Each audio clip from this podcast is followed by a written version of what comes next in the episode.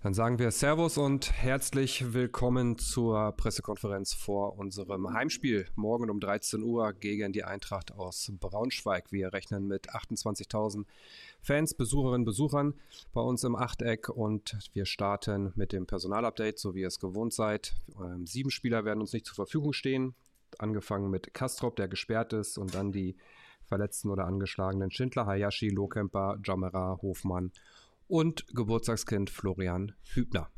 Willkommen auch an dich, Christian Fjell, unser Cheftrainer.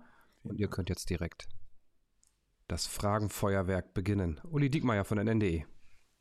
Der Kapitän hat gesagt, nach dem Derby muss ich keine Sorgen um den Club machen. Jetzt ist aber äh, zwei Siege aus zehn Spielen halt doch ein Trend, der so ein bisschen nachdenklich stimmt.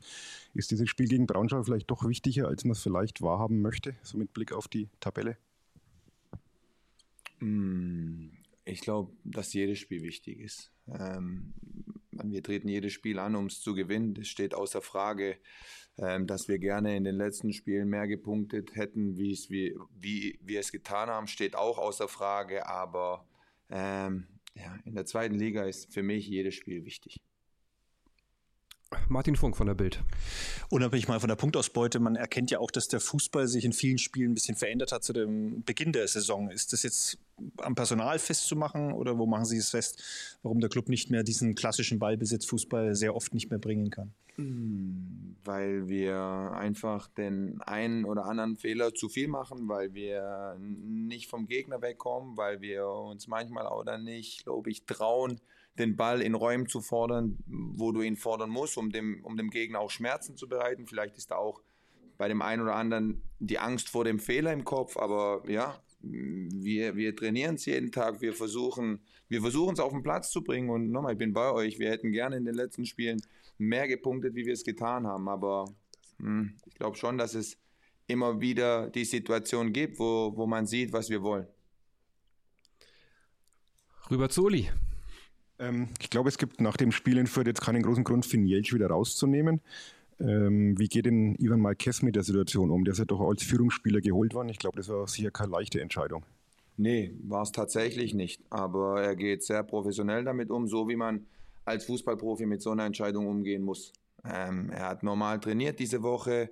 Ähm, so wie ich ihn auch kenne, will oder ja, will mir zeigen, dass er in diese Mannschaft gehört und so sollte es sein ausschließen, dass Finjelsch wieder spielen wird. Ist entweder Finjelsch, Ivan Marquez oder Ahmed Gürlien, genau. Martin. Äh, Jan Schamara, äh, vielleicht habe ich es auch nicht richtig mitbekommen, unter der Woche fällt weiter aus, wegen der Erkältung, wegen ja. äh, Trainingsrückstand oder war es was Härteres, was Schweres? Weil er einfach, äh, er konnte nicht trainieren, hat gestern ganz locker ein paar Runden gedreht, wo, was ihm schon anstrengend war und deshalb ähm, ist er einfach noch keine Option. Felix Lohkemper, man hat sich als äh, Clubbeobachter schon daran gewöhnt, dass er ausfällt, weil er sehr oft ausfällt. Warum fällt er jetzt in diesen Wochen äh, durchgehend aus? Ähm, weil er eine Problematik hat, ähm, eine muskuläre Problematik, die ja hartnäckiger ist, als wir gedacht haben. Dann gehen wir einmal in die virtuelle Zoom-Konferenz zu Julian Bersche von Ballorientiert. Bitteschön. Ja, hallo zusammen. Äh, eine Frage, wenn wir mal auf den Gegner blicken. Eintracht Braunschweig ja in den letzten Wochen eines der stärksten, wenn nicht sogar das stärkste Spiel, äh, das stärkste Team im offensiven Umschalten. Da wahnsinnig viel Tempo und Tiefgang vorne mit äh, Philipp, Gomez, Kaufmann aus dem Zentrum raus. Ähm, ihr hattet da jetzt in dem, im letzten Heimspiel gegen Kaiserslautern das eine oder andere Problem nach Ballverlust. Ist das etwas, wo du nochmal ja, verstärkt so die Sinne der Spieler schärfst, dass man schon im Ballbesitz enge Positionierungen hat und dass man eben auch nach Ballverlust wirklich ähm, aktiv direkt in den ersten Ball wieder reingeht. Weil wenn Braunschweig, ja, also ich finde, wenn sie den ersten Ball nach vorne spielen können, dann ist es ja schon oft schwer zu verteidigen. Ist das so nochmal ja, eine besondere Priorität bei dem Spiel?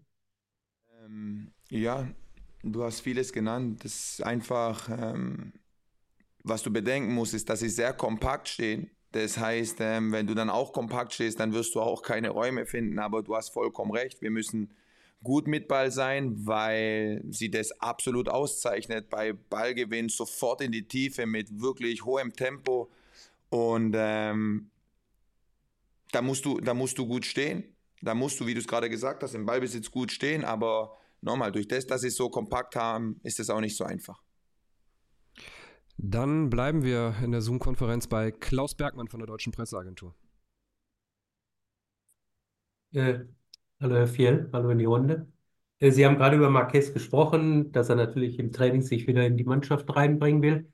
Äh, was sagen Sie denn zu Finn Jelsch jetzt? Wie hat er, wie hat er denn diese ersten Spiele jetzt aus Ihrer Sicht äh, auch, auch mental verkraftet? Welchen Eindruck macht er da auf Sie? Und äh, wie gehen Sie jetzt mit so einem 17-Jährigen um? Äh, ist es jetzt wichtig, dass Sie den jetzt mal laufen lassen über Wochen? Oder sagen Sie, da müssen wir auch sehr dosieren? Ähm, ich glaube, es ist wichtig, dass man viel beobachtet, dass man äh, in jedem Training auch ein Auge auf ihn hat, weil, wie Sie es schon richtig gesagt haben, er ist noch ein junger Kerl. Ich glaube schon, dass da viel auf ihn einprasselt jetzt, aber er gibt mir das Gefühl, dass, dass er bereit ist, dass er ähm, ja keine Angst hat, dass er die Dinge umsetzt, die ich auf der Position von ihm auch erwarte und deshalb ähm, ja, habe ich da die Qual, die, äh, die Qual der Wahl, Entschuldigung. Julian, deine Hand ist noch oben, noch vom letzten Mal oder dann bist du dran. Immer noch eine neue. Ähm, ja, ich probiere es mal mit der Frage. Jetzt dadurch, dass Chamra ausfällt, äh, habe ich vielleicht eine bessere Chance auf eine, auf eine Antwort. Weil wenn man sich, wenn man sich euren Kader anschaut, Jens Kastrop ist ja schon ein Spielertyp. Ich glaube, das kann man so offen benennen, den ihr in der Art und Weise nicht, nicht nochmal habt, wahrscheinlich auch nicht im Ansatz, sondern es ist natürlich auch die Frage nach dem Ersatz. Ich bin es auch mal durchgegangen. Ich bin irgendwie ähm, tatsächlich bei Chamra gelandet, weil ich finde, so mit Ball bewegt er sich ja eh oft halb rechts irgendwo im, im, auf, dem, auf dem Feld. Und zum anderen ist er aus meiner Sicht auch ein Spieler eben, der ein gutes Gefühl hat für, ja, für, für zweite Bälle, der da recht aktiv ist, der da einige abfängt. Und deswegen ja, wollte ich mal nachfragen, wäre er, wenn er jetzt bei 100 Prozent gewesen wäre, vielleicht auch eine Überlegung für dich gewesen, ähm, wirklich im Mittelfeld aufzulaufen? Ähm, ich bin davon überzeugt, dass er diese Position spielen könnte weil Jumbo einer ist, den kannst du überall hinstellen. Er will immer den Ball haben, er sucht sich immer Räume, wo er den Ball auch bekommen kann und deshalb ähm, könnte er das sicherlich, aber äh, du weißt ja, wie es ist, könnte, wenn, hätte, äh, brauchen wir nicht eine Sekunde drüber nachzudenken, weil er nicht zur Verfügung steht. Martin. Äh, bei Mittelstürmern sagt man ja, oder man, man, erlebt es ja auch sehr oft, dass wenn da ein Treffer da mal gefallen ist, dass das wie so ein Sektkorken ist, der raus ist. Äh, haben Sie während der Woche auch erkannt, dass bei, bei Anderson da die Trefferquote nach oben geht und hoffen Sie, dass sich äh, das auch so wie beim klassischen Mittelstürmer entwickelt, wenn er mal endlich wieder getroffen hat? Für mich, erstmal freue ich mich sehr für, für ihn, dass er dieses Tor geschossen hat. Zum anderen, ähm, Seppo ist, ich habe ihn nicht anders wahrgenommen, wo er nicht getroffen hat, wie wo er getroffen hat, weil da sieht man einfach, dass er schon viel erlebt hat. Der ist, er will immer wieder nach dem Training die paar Bälle vor vors Tor, wo er einfach daran arbeitet, Abschluss, keine Ahnung, letzter Kontakt, dann solche Sachen und deshalb ähm, glaube ich, dass ein, im Neuner das immer Auftrieb gibt, wenn er ein Tor schießt, aber ich habe ihn jetzt nicht großartig anders erlebt als die Wochen davor. Julian ist dran. Eine Frage nochmal, wenn man auf Braunschweig ähm, blickt, du hast es ja auch schon gesagt, dass sie sehr kompakt verteidigen, da im 5-3-2 das Zentrum gut halten, äh, gut dicht machen. Jetzt finde ich aber, dass sie letzte Woche gegen die Hertha, vor allem im ersten Durchgang, dann schon auch immer mal höher attackiert haben. Finde ich auch ähm, wie vom 1-0 ja quasi den, den Gegner ähm, ins Zentrum locken. Glaubst du, dass sie jetzt bei euch auch wieder, ja, auch wieder Phasen haben, wo sie hoch anlaufen oder erwartest du eher einen, einen tiefen Block? Ähm, ich glaube, dass sie bei Abstößen hoch anlaufen werden. Ich glaube, dass sie aus dem Spiel raus nicht den ersten Pass anlaufen werden. Aber was ich glaube, spielt keine Rolle. Wir werden es dann morgen sehen und dann darauf reagieren. Uli Diekmeyer. Nochmal zu äh, Jens Kastrop. Ähm, Thailand Duman hat das letzte Mal, als Kastrop ausfiel, glaube ich, ganz gut gemacht, soweit ich mich erinnere. Ist er wieder so automatisch die erste Option oder man, Lukas Schleimer kann da auch spielen? Hast du dich schon entschieden? Ähm, ich habe noch den einen oder anderen Gedanken im Kopf, aber die beiden, die du genannt hast, äh, sind die, einer von beiden wird auflaufen. Gut, keine, wie heißt es so schön, weiteren Fragen. Kommen wir zu den Mitgliederfragen, wie ihr es gewohnt seid, Fiello. Mhm. Und zwar Fangen wir mal an mit Fabian. Der fragt Spanisch mit Ivan, Deutsch und Englisch mit dem Rest. Wie schwierig ist es für dich, alle Spieler zu 100% mit deinen Anweisungen abzuholen, wenn einige die großen Ansprachen auf Deutsch wenig bis nicht vollständig verstehen?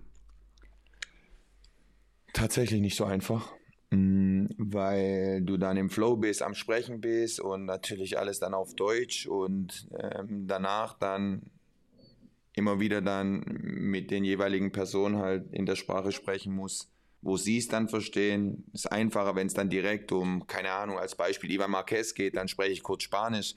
Aber du siehst dann auch bei den Jungs, die denken sich auch, okay, was, was, was redet er jetzt mit dem? Aber ähm, ist tatsächlich nicht so einfach. Aber wir hatten auch schon mal die Situation, als der asiatische Kollege mit dabei war wegen Kanji und äh, Daichi. Und wenn du dann was, äh, wenn du dann was von dir gibst und du hörst die ganze Zeit einen sprechen, ist auch nicht so einfach, weil du die ganze Zeit sagen willst, hey, hört mal zu, wenn ich rede, dann müsst ihr zuhören. Aber in dem Fall ist, äh, war es schon eine Hilfe, aber es ist nicht, wirklich nicht so einfach. Deswegen hast du jetzt angefangen, Japanisch zu lernen. Vollgas.